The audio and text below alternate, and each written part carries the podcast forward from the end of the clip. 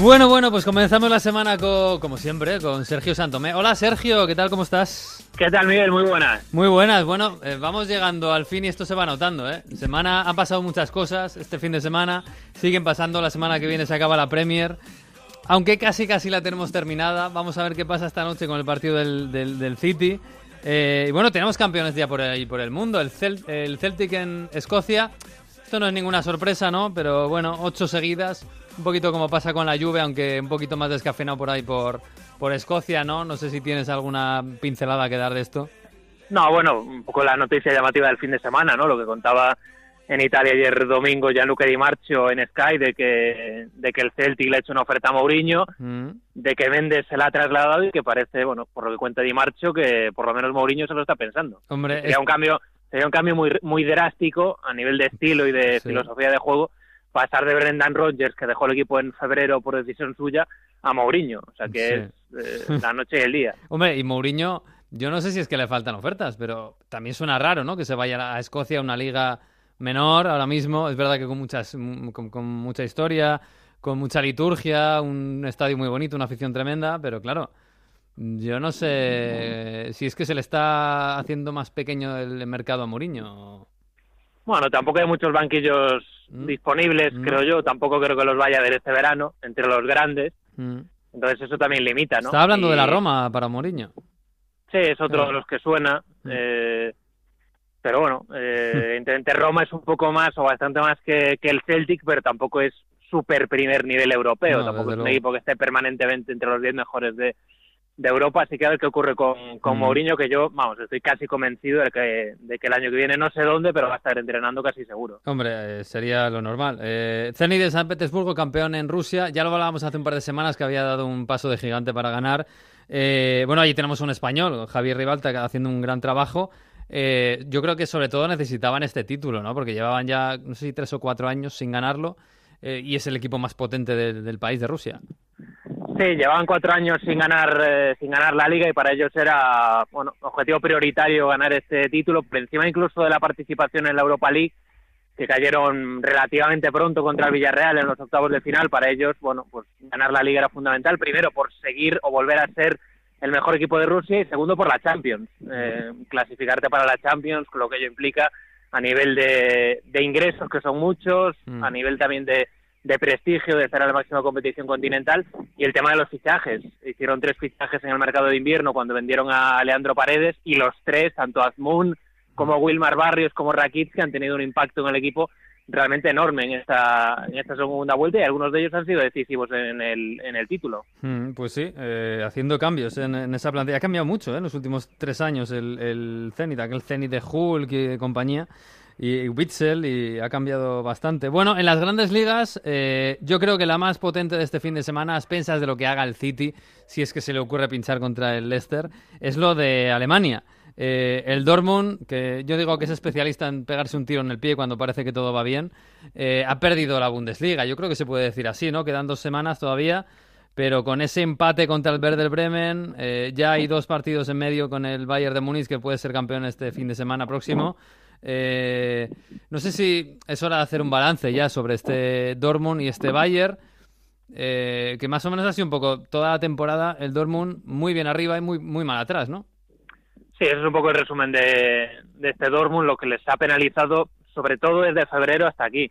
Hmm. Eh, tanto en la Champions, aquel 3 a 0 en, en Londres, en un partido que pierden, pues claramente por la fragilidad defensiva del, del equipo y ahí se le escapa la eliminatoria octavos de final de la Copa de Europa, como en Liga. En Liga ha habido muchos partidos, recuerdo el partido contra el Hoffenheim, que, le meten tres goles muy al final, en las últimas jornadas, partidos que incluso algunos que han ganado, los han ganado con sufrimiento y encajando bastantes goles, como el 3-2 de, del día de Berlín contra Alerta, mm. y esa fragilidad defensiva la tienen que, bueno, corregir de cara a la temporada que viene. Es una plantilla creo que bastante mejorable atrás, sobre todo lateral izquierdo, tienen un, una laguna importante en esa en esa posición y luego ver el tema de los centrales, que ellos ya se han gastado mucho dinero en centrales jóvenes en los últimos años, 30 millones o casi 30 se gastaron en Diallo, 20 en Akanji, 18 eh, se gastaron en enero en, en Valerdi, en el argentino. fíjate que Akanji este fin de semana jugó de lateral derecho y Diallo está jugando de lateral izquierdo casi toda la temporada. Casi toda la temporada. al final Weigel ha estado jugando de central.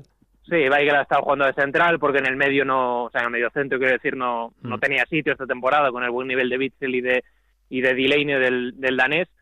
Y arriba, bueno, pues sí que pueden sacar lecturas mucho más positivas, ¿no? Del nivel de Sancho, que ha sido posiblemente de MVP de la temporada en Alemania, el nivel de Royce cuando, cuando ha estado sano, mm. y los goles de Alcácer, ¿no? Que da la sensación de que no termina de entusiasmar a, a Fabre en algunas cosas, porque, bueno, de hecho no le pone de titular siempre. Es, es, el suplente más goleador de Europa, claro.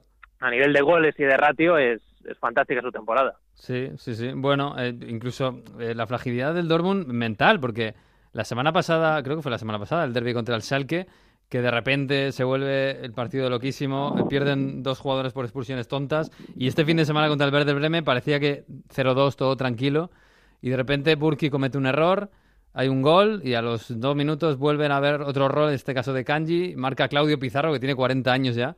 Eh, yo no sé si de cara al año que viene es más cuestión de fichajes o, es una cuestión mental del equipo. Tú, tú lo apuntas más a, reforzar la defensa, ¿no? No, yo creo que hay... Sí, puede haber algo de fragilidad mental, pero para mí hay un tema muy futbolístico, de mm. muchos problemas para defender los balones por arriba, los centros laterales jugadas a balón parado, han encajado muchísimos goles a balón parado, muchos más de los que debería encajar un equipo que quiere pelear por, por un título y eso es, eso es corregible. Mm, bueno, pues lo vamos a ver. Vamos a ver la semana que viene, seguramente hablemos del Bayern ya campeón otra vez, aunque este año le ha costado un poquito más. Eh, y la Premier, eh, es curioso porque queda una jornada, salvo para el City y el para el Leicester que juegan esta noche, queda una jornada para el final y está casi todo ya decidido, menos el título. Eh, se quedan fuera de la Champions el United y el Arsenal. Yo no sé hasta qué punto, claro, es un fracaso para Emery, por ejemplo, que llega después de Wenger. Eh, con, el, con la tarea de devolver al equipo a Champions, ¿no? Después de no haberlo clasificado la temporada pasada. Y se ha quedado ahí las puertas. Eh, claro, con la Europa League llegando a semifinales, de momento, mm, habrá que esperar para hacer un balance la Europa League, ¿no? Para, para Emery, pero en, la Premier no ha hecho los deberes.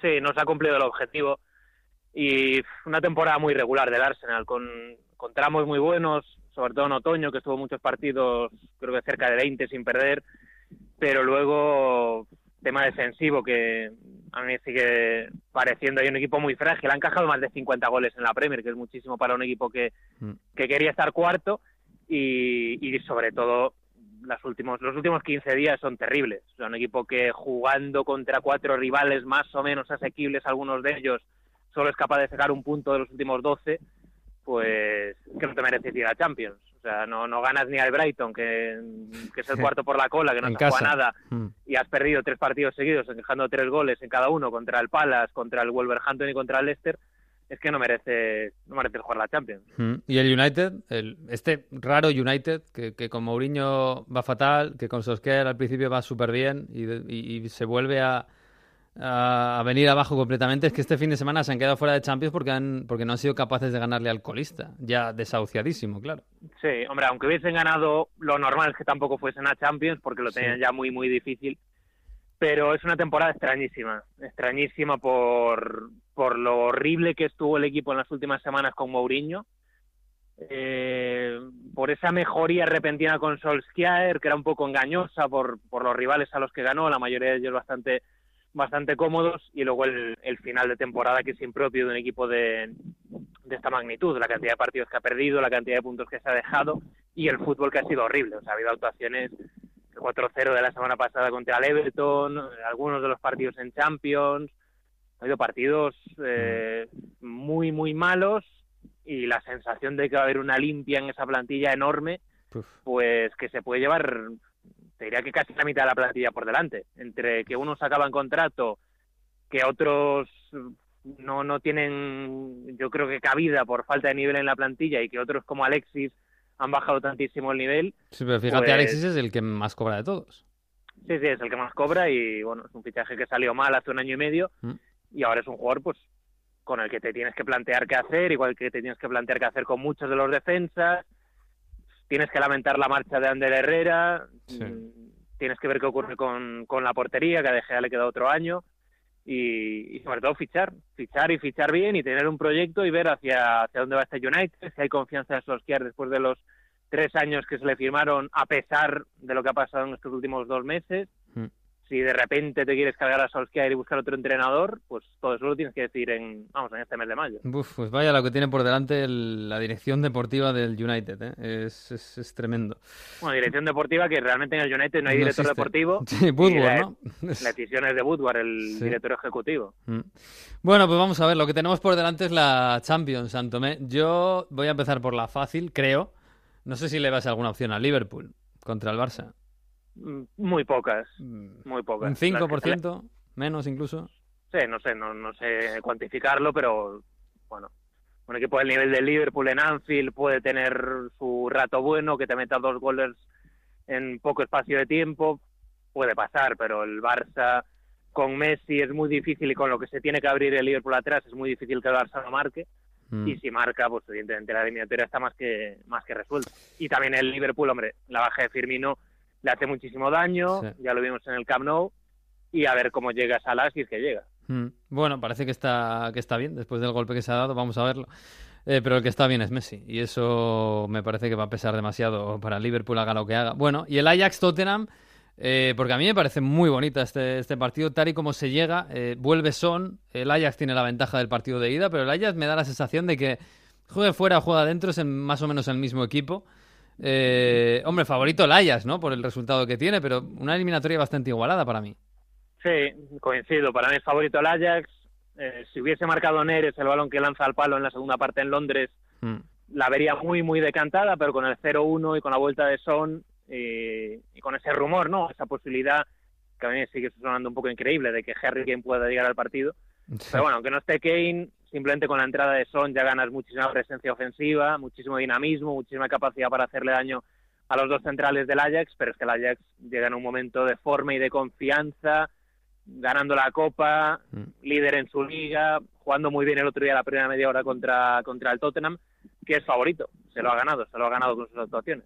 Pues sí, pues es favorito, no tanto como el Barça, desde luego, pero eh, apunta, apunta a esa final que sería histórica, desde luego. Y la Europa League, eh, Opciones para el Valencia, es verdad que no es un resultado definitivo ni mucho menos un 3-1, pero bueno, el Arsenal que llega tan mal en las últimas semanas eh, es favorito para entrar en la final, ¿no? Eh, no sé qué decirte, yo creo que tiene muchas opciones aún el Valencia. Sí, eh, un 2-0 lo ves. Un 2-0 lo veo, el Arsenal fuera de casa tiene unos resultados horribles, mm. un equipo que baja mucho fuera de casa, es un equipo que concede mucho en defensa, Mestalla va a apretar mucho, y vuelve Coquelin, que para mí es imprescindible, una gran noticia para Valencia, su presencia en el centro del campo al lado de Parejo, la posibilidad de recuperar el 4-4-2. Creo que el Valencia tiene mucho que decir en esta, esta eliminatoria. Mm. Y el, el Chelsea Eintracht, eh, para mí sigue siendo el favorito del Chelsea para, bueno, para todo, eh, pero es verdad que el resultado da opciones al Eintracht. El Eintracht que se ha pegado un batacazo tremendo este fin de semana en la Liga, por otra parte. Eh, pero claro, el resultado nos, lo, hace que, todo esté bastante más abierto, ¿no? Sí, el resultado obliga al Inter a marcar, pero bueno, es un resultado corto. 1 a 1. 1 a 1. Lo que pasa es que a mí el Chelsea en la ida me gustó mucho y, me, decepcionó el Inter. Y sin Hazard, por cierto, sin Hazard titular, que, a mí me sorprende mucho. Solo, solo, jugó media hora, pero el equipo estuvo muy bien y sobre todo Loftus Cheek hizo un partido descomunal, fue el mejor del, del equipo y hombre, tienen la, la, lesión de Canté de este fin de semana, que es una baja importante porque no tiene ningún sustituto natural en la, en la plantilla, pero, pero es favorito, se le ha puesto muy bien la eliminatoria al, al, Chelsea, juega en casa, ya no tiene la presión de la Premier, porque ya sabe que el fin de semana en la Premier mm. va a poder, va a poder descansar Así que es favorito el Chelsea para estar en Bakú. Bueno, pues me lo apunto, me lo apunto. Barça, Ajax y Chelsea y Valencia, Chelsea. Valencia. Uy, eso es una apuesta, una apuesta buena, una apuesta, te lo firmo, también te lo digo.